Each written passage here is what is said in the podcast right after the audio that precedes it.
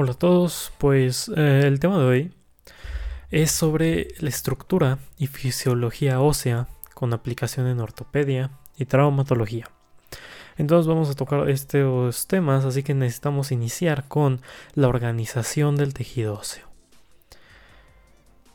El órgano se, se compone de varios tejidos y tiene tres funciones importantes, lo que es el soporte, la protección y la actividad metabólica y el tejido tiene un componente del hueso y tiene células, matriz ósea, componentes inorgánicos o cristalinos. Hay que recordar que los osteoblastos derivan de las células madre mesenquimales, que tienen la mayor capacidad de diferenciarse en condrocitos, adipocitos, osteoblastos, etc. Y esto va a depender de los señalamientos químicos que reciban. El tejido óseo está formado por una matriz orgánica y una inorgánica. La osteogénesis imperfecta es la parte orgánica en la que está dada por las fibras de colágeno y la vitamina C es importante en la formación de colágeno. El hueso a nivel microscópico y macroscópico. A nivel microscópico vamos a encontrar lo que es el hueso fibrilar y el hueso laminar.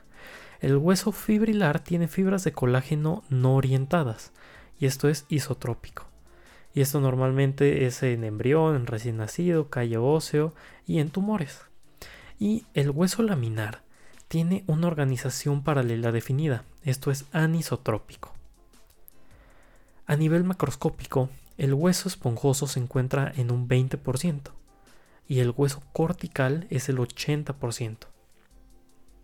El hueso fibrilar se ve en la formación de nuevo hueso, o sea, en embriones, recién nacidos, lo que mencionaba. O sea, eso, por eso eh, lo, mencionaba, porque el hueso fibrilar es el que se va a encontrar en la formación de tumores, calloso, embriones, porque es un hueso nuevo.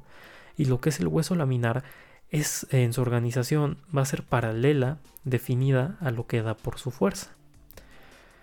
Eh, lo que es el hueso fibrilar tiene mayor número de osteocitos los osteoclastos que quedan atrapados en los sistemas de Havers y emiten pequeñas espículas que pueden mantenerse unas con otras.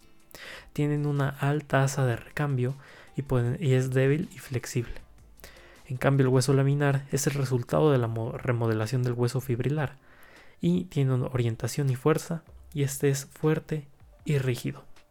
El hueso cortical, vamos a recordar que el sistema de Havers lo principal es la osteona y tiene un canal de Havers capas de hueso laminar que son de 420, las líneas de cemento, las laminillas intersticiales y las láminas circunferenciales.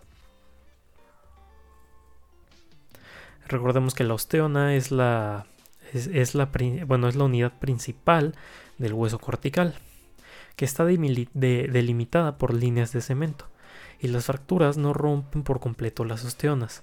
Trata de viajar entre ellas a través de líneas de cemento. El hueso esponjoso. Hueso poroso es el más elástico y menor y bueno, eh, se encuentra menor en módulo de Young.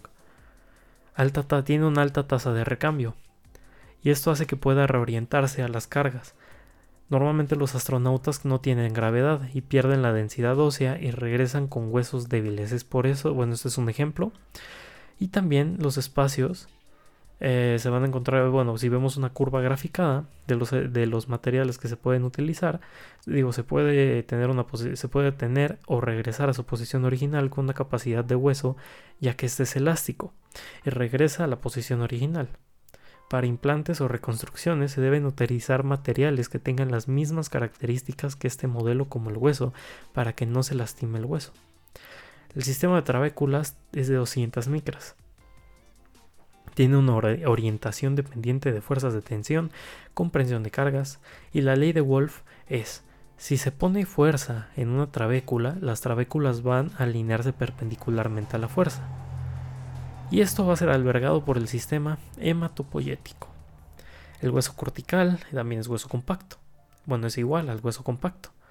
Y la tabla de características de un hueso esponjoso y un hueso compacto es que lo que es la la del hueso esponjoso se va a localizar en la superficie y el hueso compacto en la, en la osteona.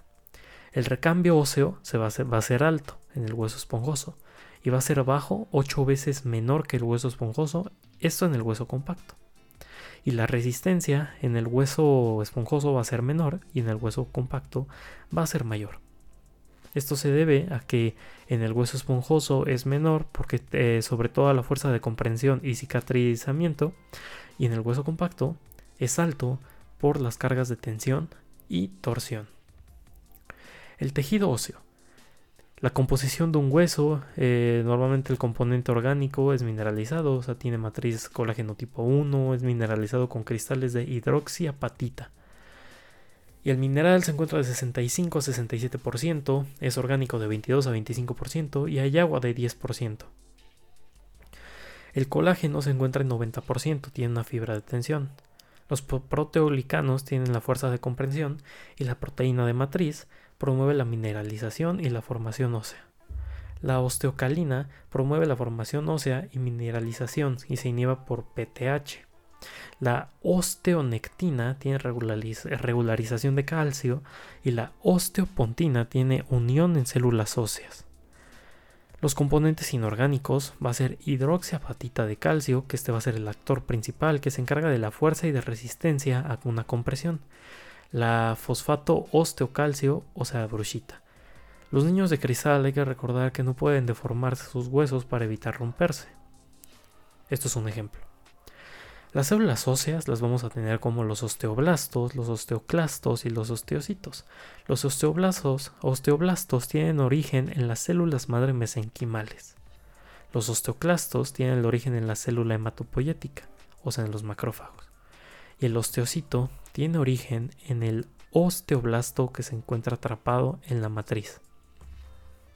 El osteoblasto tiene la función de formar hueso y produce la matriz no mineralizada. El osteoclasto tiene la función de reabsorción ósea, o sea, comer, quitar hueso. Y el osteocito tiene la función de preservar el hueso y la matriz. Los tumores formadores de hueso tienen fosfatasa alcalina elevada, en un año se cambia entre 2 a 3% de este tejido.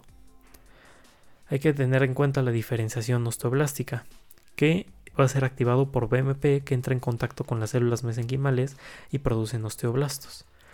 Los osteoblastos se producen, eh, bueno, va a ser una producción ósea por PTH, 1,25 de hidroxi, vitamina D, por estrógenos que inhiben la reabsorción aumentada, los glucocorticoides, la señalización de osteocitos va a ser por PTH que estimula la secreción, activa ligando Rankl y esto va a ser secretado por la osteona, que eh, va a ser en el osteoclasto. Y la OPG va a ser secretada en el osteoblasto que une el ligamento Rankl y tiene la activación del osteoclasto. Muchos medicamentos utilizan estas vías para regular la reabsorción ósea. Hay que recordar como información extra que la región metafisaria son zonas donde existe demasiado hueso esponjoso, son zonas más irrigadas. La zona diaficiaria predomina en el hueso cortical y la consolidación intramembranosa ayuda a células progenitoras del periósteo. Los factores que afectan a la consolidación ósea son pueden ser mecánicos, que digo no son tan estables como la fractura, hormonal que que es vía señalización de vitamina D, la nutrición y edad, que esto los niños los consolidan más rápido, y no existen las fisuras, pero sí las microfracturas o fracturas por estrés. Muchas microfracturas generan un callo, y los rayos X nos sirven para diagnosticar osteoporosis, pero de manera indirecta si se nos habla de la edad del paciente. Eso sería todo de la introducción.